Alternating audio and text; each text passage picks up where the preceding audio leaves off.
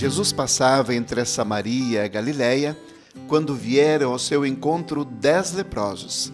Pararam à distância e gritaram: Jesus, tem compaixão de nós. Ao vê-los, Jesus orientou-os a se apresentarem aos sacerdotes.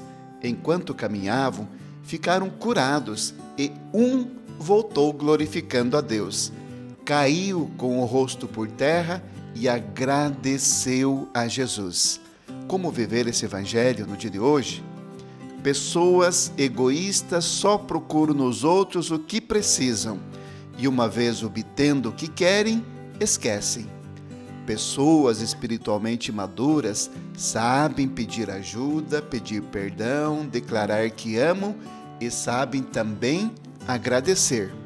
Agora, imagine você com o coração cheio de gratidão para com seus familiares, um a um. E nesse exato momento, enche os dois pulmões de ar e, levantando bem a cabeça, diga com alegria: Meu Deus, muito obrigado.